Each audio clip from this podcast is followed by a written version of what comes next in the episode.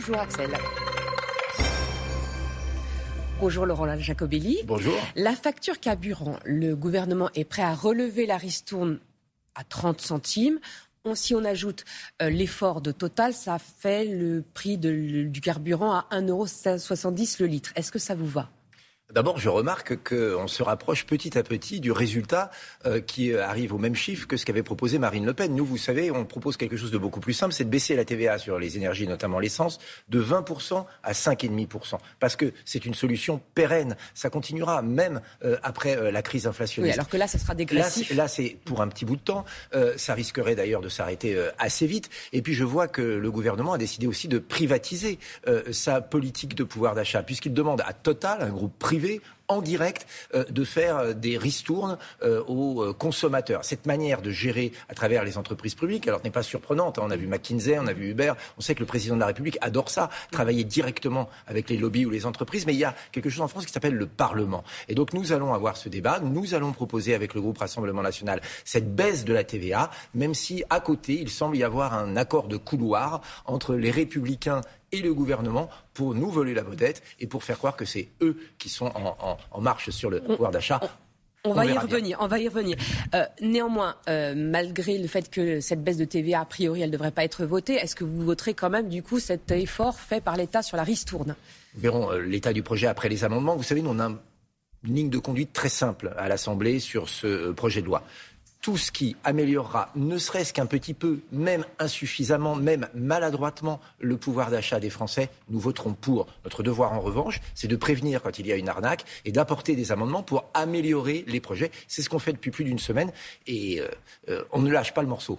Puisque euh, Total fait un effort, même si vous trouvez que ce n'est pas suffisant, est-ce que vous allez voter aussi le fait qu'il n'y aura pas de taxe sur les super profits non, ça je pense que c'est une erreur totale, sans jeu de mots. Euh, aujourd'hui, il y a effectivement des crises internationales qui euh, peuvent expliquer une partie du renchérissement du coût du pétrole. Très bien. Mais il y a une partie qui est probablement tout à fait spéculative. Des profiteurs de guerre, comme on dit, qui disent bah, puisque les prix augmentent, je vais les augmenter encore un petit peu plus et je vais augmenter ma marge. Eh bien là, on est dans l'indécence. Euh, il faut amener un peu de morale aussi euh, en économie. Et puis, il faut aider les Français. Alors oui, nous sommes pour une taxe sur les super profits dus à la manipulation, j'allais dire, euh, des chiffres suite à la guerre. La NUP est également favorable à cette taxe sur les super profits. Vous pourriez mettre en minorité le gouvernement, c'est ce que vous souhaitez? Ça peut très bien arriver. Vous savez, nous, je le répète, si un amendement ou une loi est bonne, nous la votons. Et que la NUPES vote avec nous ne nous gêne absolument pas dans le, dans le sens où ça va dans l'intérêt des Français. Évidemment, vous imaginez bien qu'il n'y aura pas d'accord avec euh, la NUPES. Vous savez, ça fait maintenant quelques jours que je suis au Parlement. C'est la première fois que je suis député. Et euh, je vois les euh, élus de la France Insoumise, du Parti Socialiste, qui parlent des travailleurs en permanence, du pouvoir d'achat. Dès qu'il y a une mesure à voter qui n'est pas dans leur programme, ou qui est proposé par le Rassemblement national, ils votent contre, même si ça apporterait du pouvoir d'achat. Ce sont des idéologues, nous sommes des pragmatiques. Néanmoins, il y a aussi une convergence sur la baisse de TVA que les LFI souhaitent aussi. Là aussi, vous pourriez mettre en minorité le gouvernement? Mais oui, c'est quand le gouvernement a une mauvaise idée ou qui va dans le mauvais chemin, c'est notre devoir de député de le ramener euh, dans un chemin euh, plus à même d'améliorer le sort des Français. C'est ce qu'on fait au quotidien. Vous savez, euh, on a voté des amendements avec les LFI, avec les LR, parfois même avec les commissions sous la houlette du gouvernement peu importe, on n'est pas là pour faire un concours euh, de qui présentera le plus d'amendements. On n'est pas là pour rejouer les élections. Elles ont été faites. On est là pour aider les Français. Alors ce matin, l'Assemblée va examiner la suppression de la redevance. Alors vous qui dites que vous voulez rendre du pouvoir d'achat aux Français, même si ce n'est pas suffisant, vous allez forcément voter pour. Il y a deux possibilités. Soit on supprime la redevance et à ce moment-là, il faut supprimer les charges euh, des impôts. Parce que si euh, vous ne payez plus de la redevance, mais que le service public est payé par vos impôts, c'est on vous en rend dans une poche, on vous en prend dans l'autre. Ça n'a aucun sens. Pire même d'ailleurs, si c'est le ministre des Finances qui décide directement les enveloppes, il y a un lien direct entre le service public et le pouvoir, et vous voyez ce que ça veut dire en termes d'indépendance. Deux possibilités. Soit on continue comme aujourd'hui, et ce n'est pas notre position au Rassemblement national, mhm. soit on supprime la redevance, et alors on privatise le service public. Beaucoup d'avantages à ça. Mhm. Euh, le premier, c'est qu'on pourra créer des grands groupes, un grand groupe français euh, privé, bien sûr. faut-il trouver des repreneurs qui pourra, Il y en aura sûrement, qui pourra lutter contre les majors américaines, Netflix, etc., et imposer la marque France euh, à, l'échelle du monde. Et puis, honnêtement, honnêtement, moi je pense à tous les Français qui ne votent pas à gauche, et il y en a beaucoup, de plus en plus, qui payent 138 euros par an pour une redevance et qui voient entend sur les antennes, je le dis, de France Inter par exemple, de la propagande pro-Mélenchon à longueur de temps et qui se font insulter par les mêmes pseudo-comiques ou parfois pseudo-journalistes. Eh bien, ce n'est plus possible. Pour l'indépendance pour plus de performance et pour la pluralité des opinions, c'est la seule mesure possible. Alors, on va parler maintenant du tango LR LREM, euh, des compromis. Vous appelez ça un tango Non, vous pensez Moi, j'aurais parlé d'un slow. On, s'approche de la fusion. Euh, euh, c'est drôle de voir à l'Assemblée physiquement les petits conciliabules dans les couloirs. Je te donne ça, tu me donnes ça, tu fais semblant de pas être d'accord et hop, j'accepte.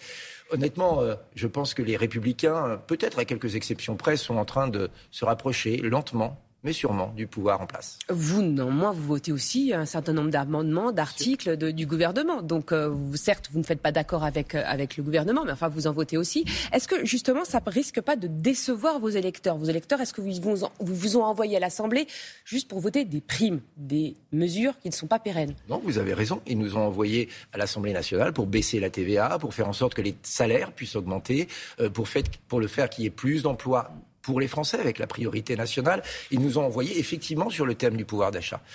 Mais nous sommes 89. Nous n'avons pas la majorité à l'Assemblée nationale. Et donc, notre contrat moral avec les Français, c'est de faire tout ce qui est en notre pouvoir pour faire respecter notre programme si c'est possible, et à défaut, faire avancer les choses. Bon, vous voyez, on a augmenté euh, les retraites de 4%. Nous estimons que c'est beaucoup trop peu. Voilà. Mmh. Mais le soir, moi je parle euh, aux habitants de ma circonscription en Moselle, je leur dis ça a augmenté de 4%, c'est pas assez. Je ne me voyais pas revenir et leur dire on a voté contre, ce sera 0%, tant pis pour vous. Un petit retour sur la baisse de TVA que vous souhaitez. Bon, la TVA, ça favorise tout le monde. Euh, ça touche les plus riches, mais aussi les étrangers. Où est passée la préférence nationale que vous, euh, pourtant, appelez de vos voeux je vous rassure, parce que je vous sens inquiète, nous continuons de l'appeler de nos voeux pour l'emploi, pour le logement. Euh, mais quand un étranger consomme, il est normal aussi qu'il paye la TVA. Je, je, ne vois pas de souci là-dedans. Non, ce n'est pas une mesure injuste. Vous savez, le poids de la TVA dans les classes modestes et même maintenant les classes moyennes est deux à trois fois supérieur dans leur budget par rapport aux Français les plus aisés. Et donc c'est une contribution euh, plutôt euh, acceptée par les Français. Le problème, c'est que le taux est trop élevé sur un certain nombre de produits. Nous, vous voyez, pardon, on a une mesure très simple. Sur une centaine de produits de consommation courante, de première nécessité, des pâtes, du savon, des choses dont on ne peut pas se passer, nous voulons même ramener la TVA à 0%. Mhm. Parce qu'il y a aujourd'hui trop de Français. Même si ça fait beaucoup pour les caisses de l'État.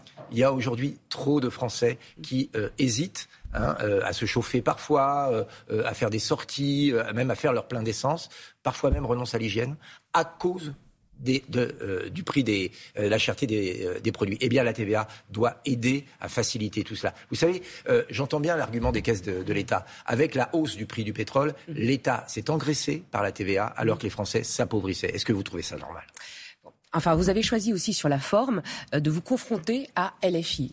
L'ambiance est très houleuse à l'Assemblée. On vous voit euh, euh, vous débattre avec LFI. Est-ce qui est votre adversaire finalement? C'est LFI ou c'est le gouvernement? C'est le gouvernement, clairement. Maintenant, il n'est pas question de laisser la France insoumise faire de l'Assemblée nationale un cirque. On a vu débarquer Pinder du jour au lendemain. Des accoutrements improbables, des attitudes irrespectueuses, des propos insultants, vulgaires. c'est pas ça la représentation nationale. C'est pas ça le devoir qu'on a envers nos électeurs et l'ensemble des Français. C'est le sérieux, c'est la compétence, c'est le travail. Eux, ils sont là pour faire le buzz, pour faire, pour extraire des petites vidéos de leurs interventions et obtenir des abonnés sur les réseaux sociaux. Vous savez, ils n'ont pas voté un certain nombre de mesures qui amélioraient le pouvoir d'achat des Français. Pourquoi? Parce qu'ils préféraient faire des diatribes à la tribune et se mettre eux-mêmes en valeur. Et puis je vais vous dire, on est en train de vivre quelque chose, c'est la guerre interne pour la succession. Euh, entre Quatennens, entre Ruffin, ils sont là à faire des concours d'éloquence, plus ou moins brillants d'ailleurs, euh, euh, pour montrer, pour faire un petit combat de coq. Mais il y a le sort des Français. Euh, il y a le pouvoir d'achat, il y a de nombreuses attentes en matière de sécurité, d'économie, d'identité, et eux sont là pour faire le show. C'est indécent. Alors à propos justement d'accoutrement invraisemble, ce sont vos mots. Il y a chez vous la stratégie de la cravate. Le RN impose à ses députés le port de la cravate à l'Assemblée. Il se trouve que LFI, euh, c'est le contraire, euh, ne veut pas de la cravate à l'Assemblée, et pourtant vous visez le même électorat, un électorat populaire. Alors est-ce que c'est deux approches différentes D'abord, vous savez, de représenter l'électorat populaire. n'a pas un électorat populaire. Mm. Euh, LFI globalement a un électorat de centre de ville, hein, de bobos, et un, un électorat communautarisé euh, c'est pas le même électorat. Et puis vous savez, euh, LFI nous dit oui, mais le peuple s'habille comme ça. Le peuple qu'ils connaissent pas, hein, c'est euh, le groupe où il y a le moins d'agriculteurs en pourcentage et un des groupes où il y a le moins de, de travailleurs. Euh, euh donc, vous voyez, ce sont plutôt des cadres et des, et des chercheurs et des professeurs. donc ils ne savent pas de quoi ils parlent. Et ils ont une image caricaturale du peuple.